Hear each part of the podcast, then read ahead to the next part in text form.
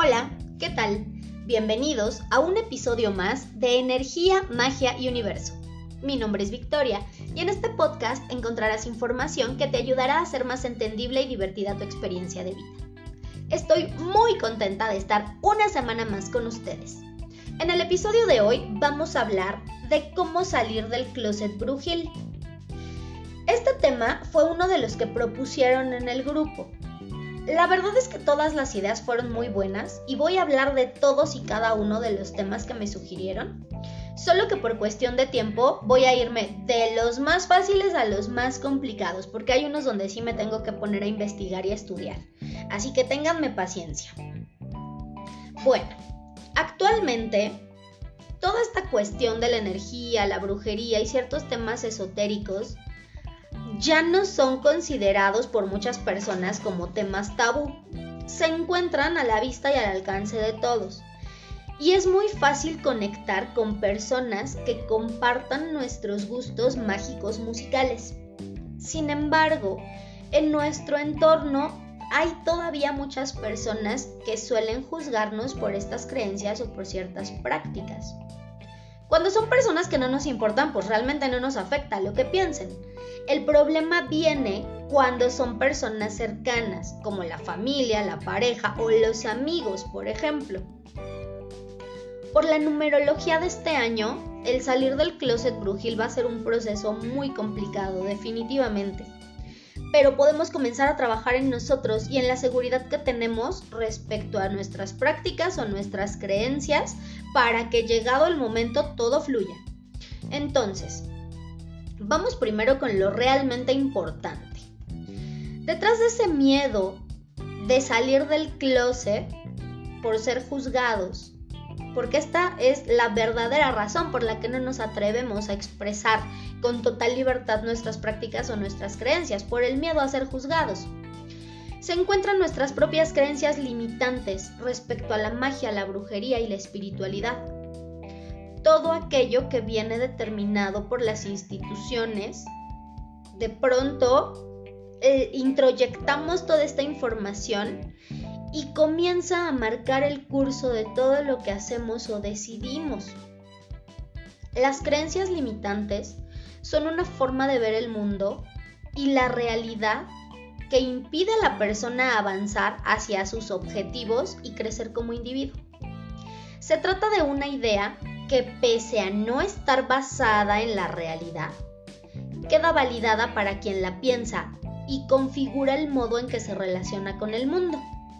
Algo así como las creencias limitantes con el dinero. Pensamos que el dinero es malo o que el dinero es sucio o que el dinero corrompe a las personas y entonces nos encontramos con que el dinero no nos rinde o de plano no llega.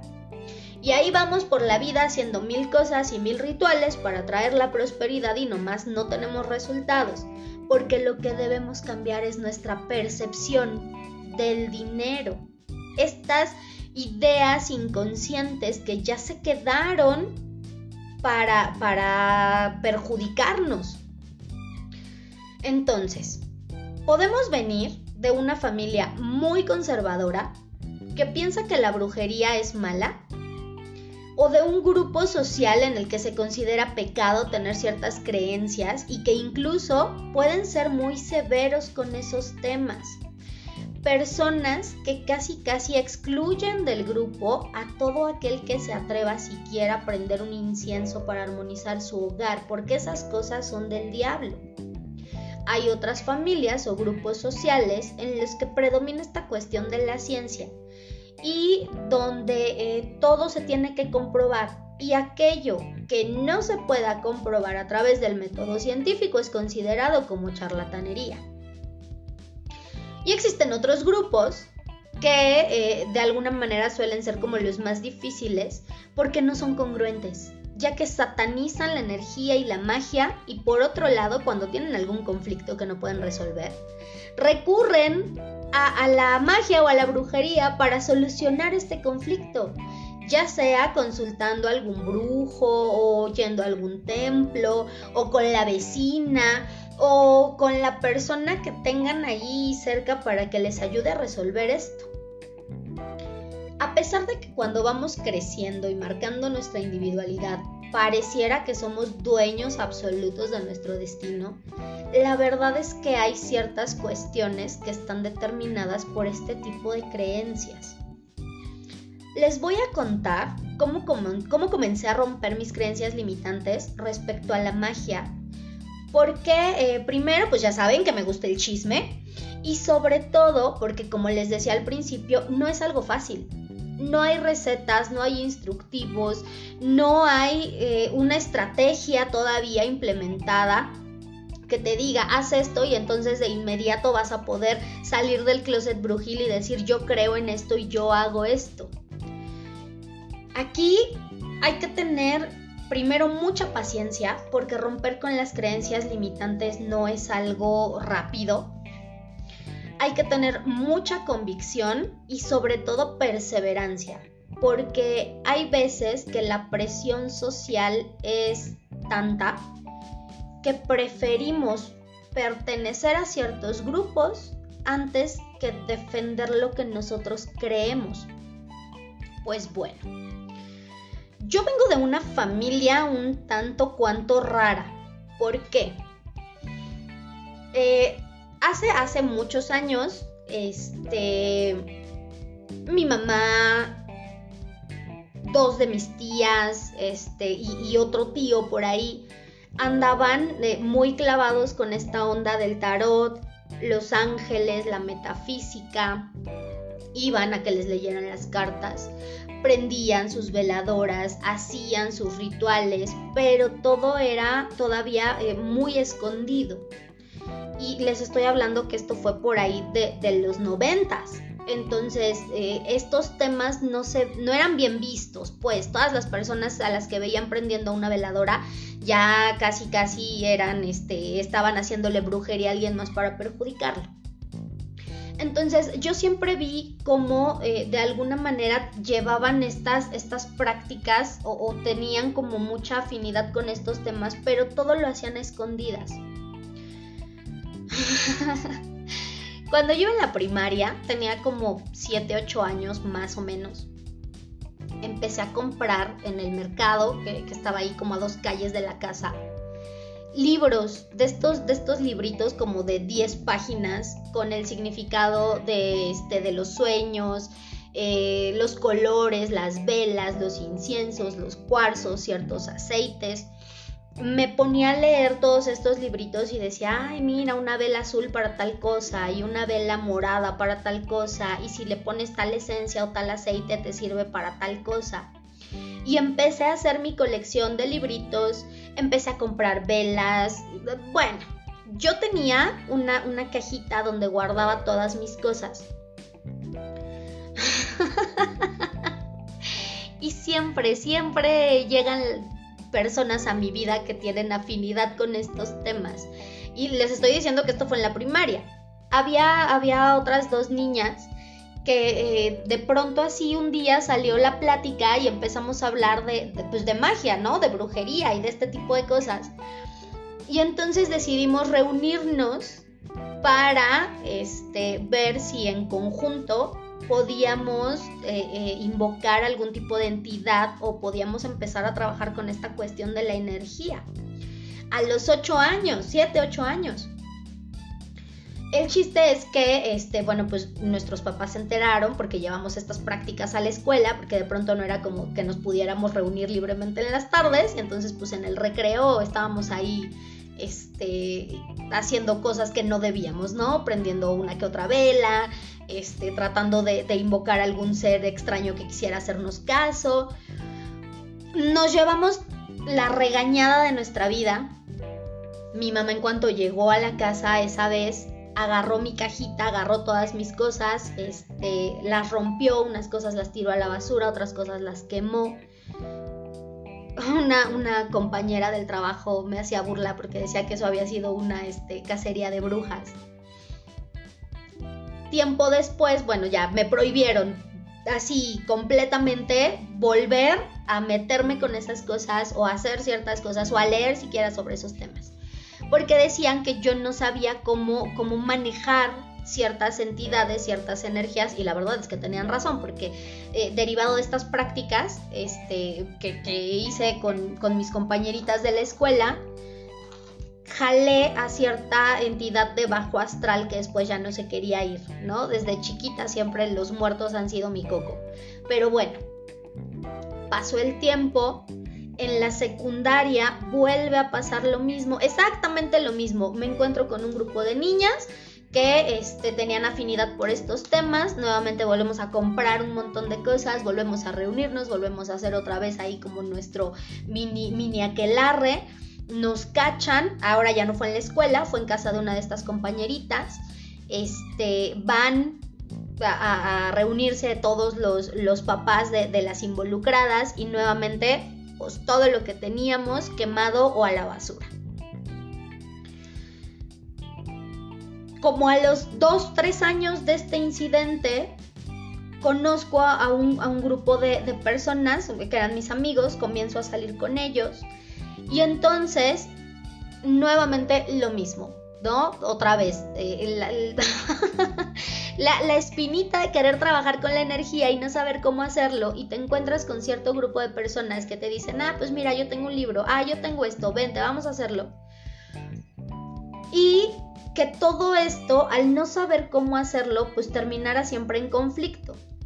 Entonces llegó un punto en el que yo dije, la, magia o todas estas cuestiones energéticas sí son algo malo, lejos de ayudarme, lejos de yo aprender, de, empezar a ver cambios positivos o algo, ¿no? Y cambios positivos me refiero a, poder eh, conectar conmigo misma, con mi energía, eh, saber eh, que tengo a lo mejor la capacidad para prender una veladora, decretar algo y saber que se va a cumplir, que va a funcionar, pues eran puros pedos.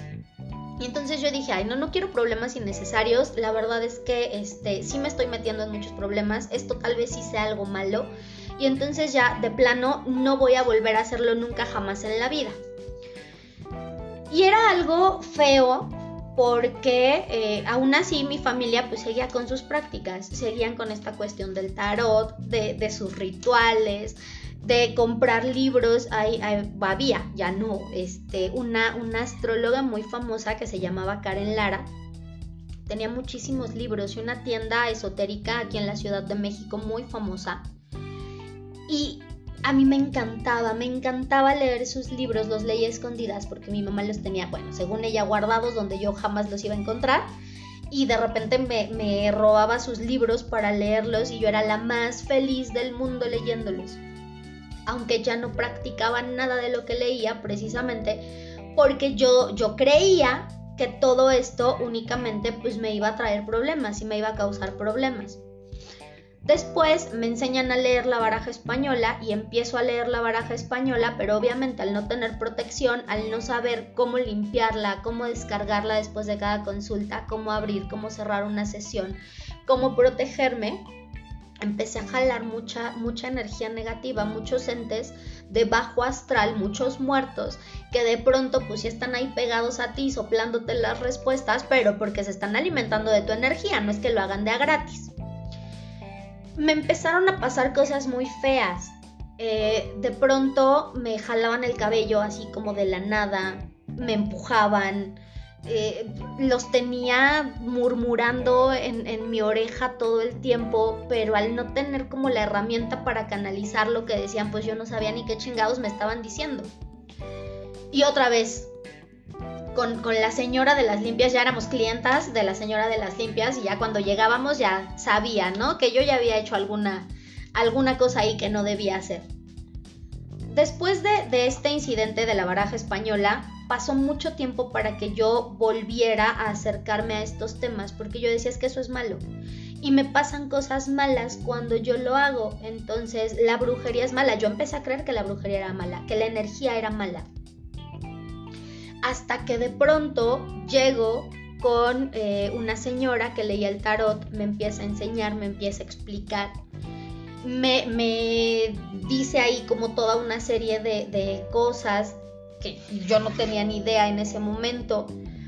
Me explica la diferencia de eh, trabajar la energía de manera positiva, de manera negativa, que a lo mejor no es que haya magia blanca o magia negra, sino que a veces tienes que utilizar ciertas herramientas para defenderte y que los demás lo pueden ver como magia negra o como que les estás haciendo algo para chingarlos, pero mientras ellos te están metiendo el pie o te están chingando, entonces ahí sí no lo ven como algo malo.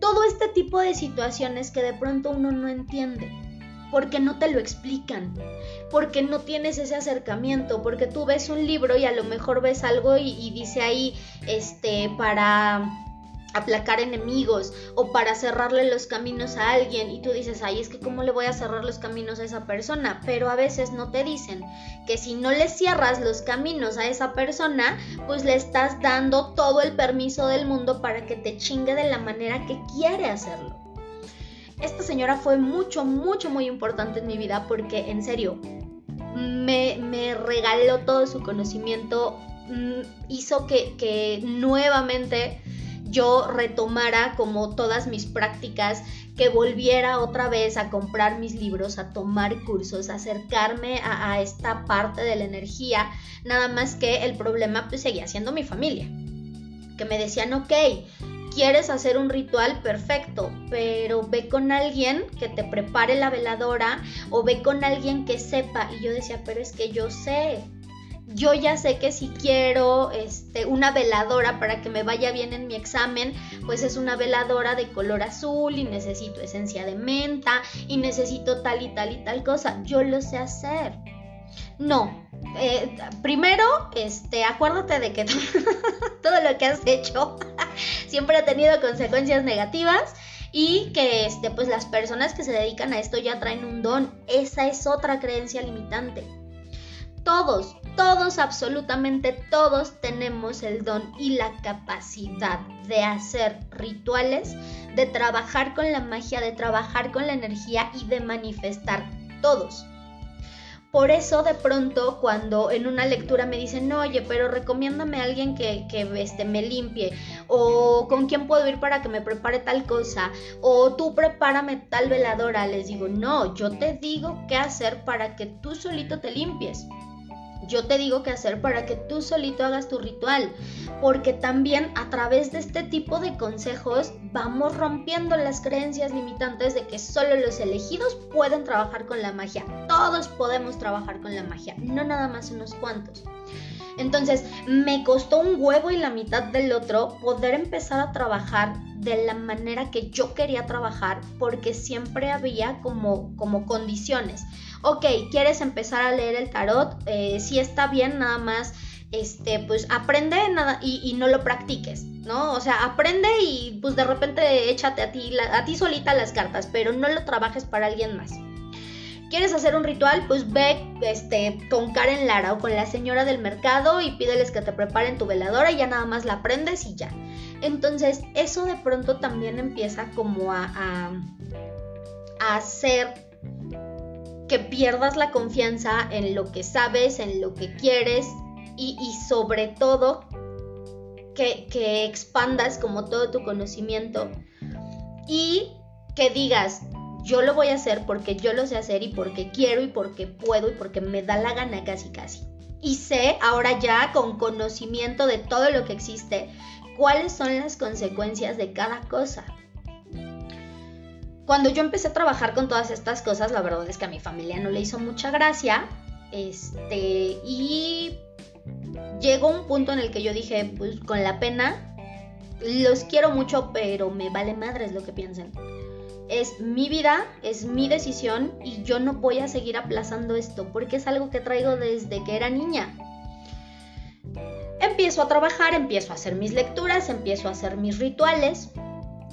Y eh, de pronto con la familia de mi mamá no hubo tanta bronca, porque pues les digo, ellos hacían ahí también como, como sus cosillas.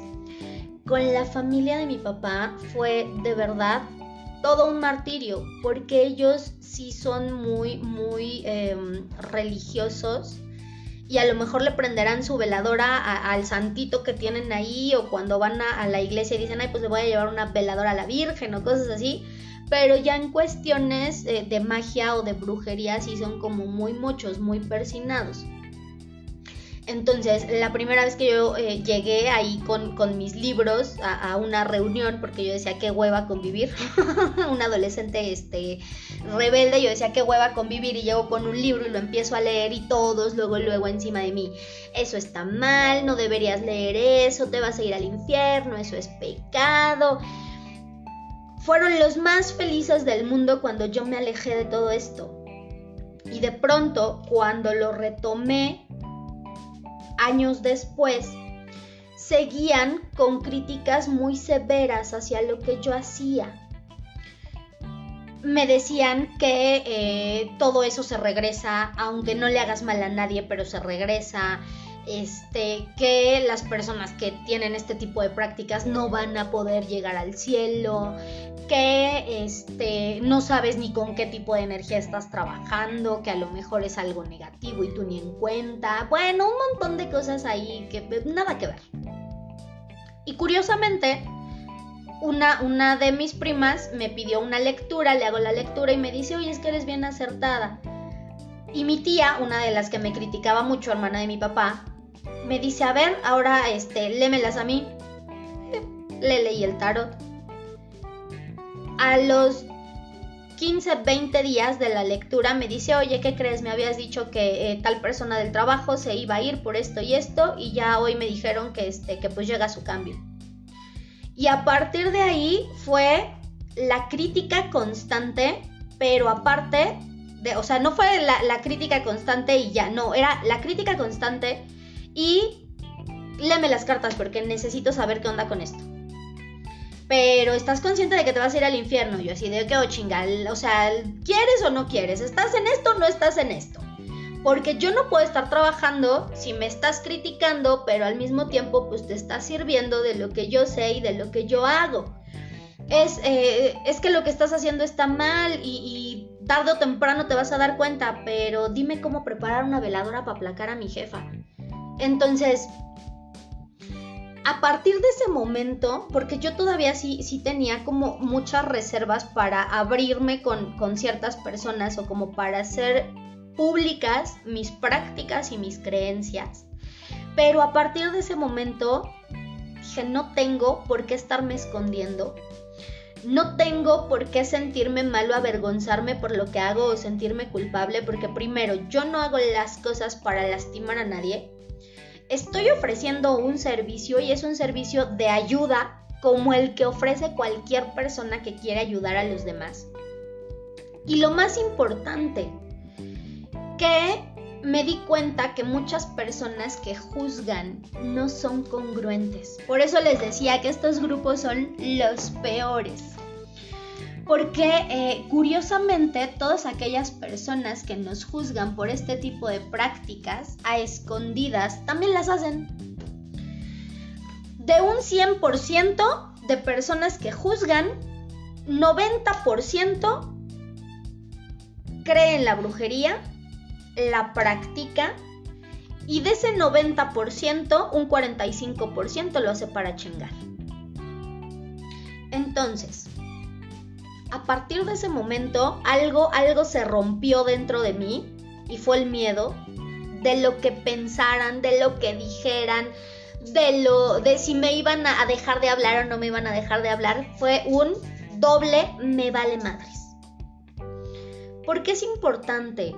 Porque si yo me hubiera quedado a lo mejor con mis prácticas eh, a escondidas o con mis prácticas ocultas, no habría hecho la página, no habría creado el grupo.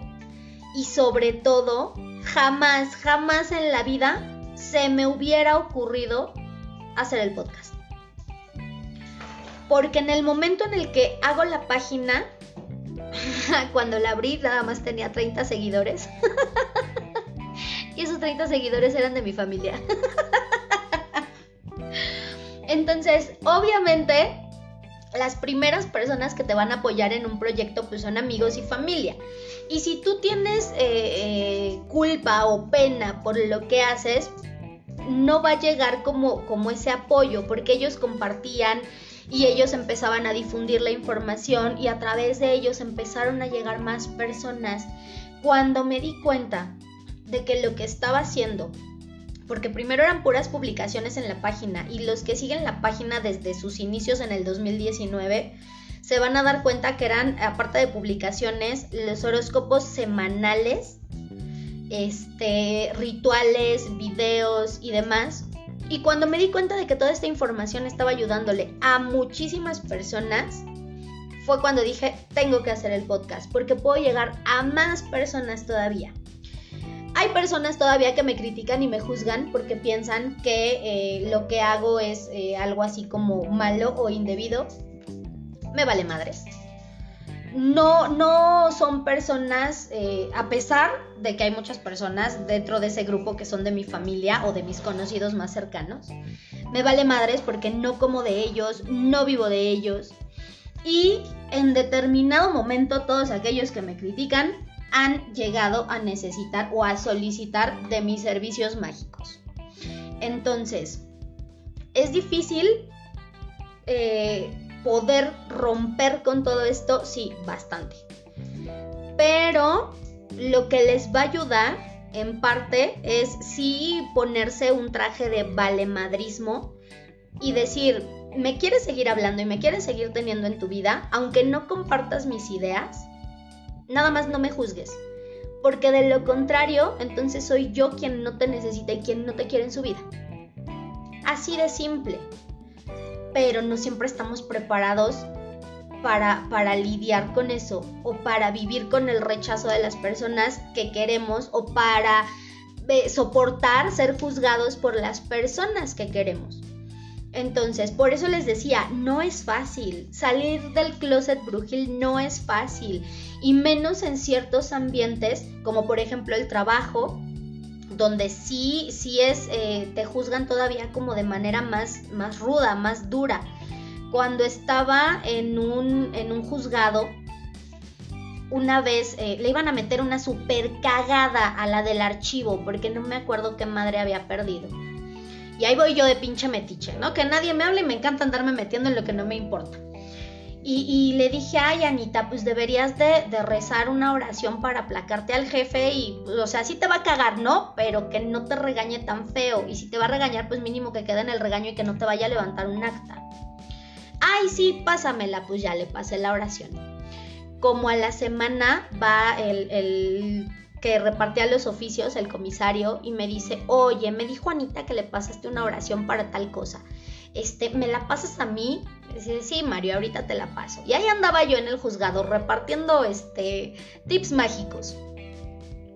Hasta que un día eh, eh, empecé a tener problemas con, una fulanita de ahí que se encargó de, de poner a todos en mi contra. Y empezaron, todas esas personas a las que yo les había ayudado, empezaron a decir que yo les estaba haciendo brujería para que les fuera mal. Entonces, a veces eh, nos exponemos a esto y hay muchas personas que en cuanto empiezan a vivir este tipo de situaciones, se alejan, se alejan de la magia, se alejan de todo este tipo de prácticas. Y, este tipo de, situaciones son pruebas, pruebas que el mismo universo te pone como para medir tu resistencia, como para ver si sí es cierto que realmente quieres estar metido en esto y sobre todo para que te des cuenta que por muy buenas intenciones que tengas no puedes andar ayudando a todos así nada más porque sí y menos si no te lo piden. Porque no sabes después las consecuencias de, esa ayuda que brindas cuando no te piden y cuando no tienes que andar metiendo tu cuchara en lo que no te importa.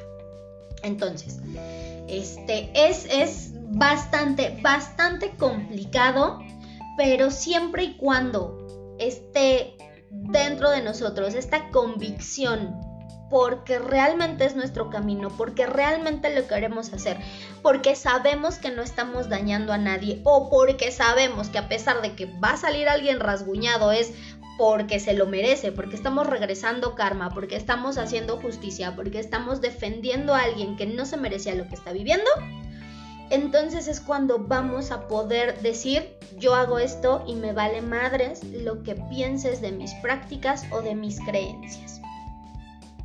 Una vez dicho esto, vamos con el tip mágico del episodio. Escribe en un papel cinco motivos por los que la magia es algo bueno en tu vida. y por 21 días vas a repetir cada uno de estos motivos. Verás cómo todo se acomoda a tu alrededor para lograr salir del closet brujil. Espero que la información les haya gustado y que juntos cambiemos la energía del mundo en amor. Si tienen dudas o comentarios, pueden escribirme a la página de Facebook Energía, Magia y Universo. Nos vemos en el siguiente episodio.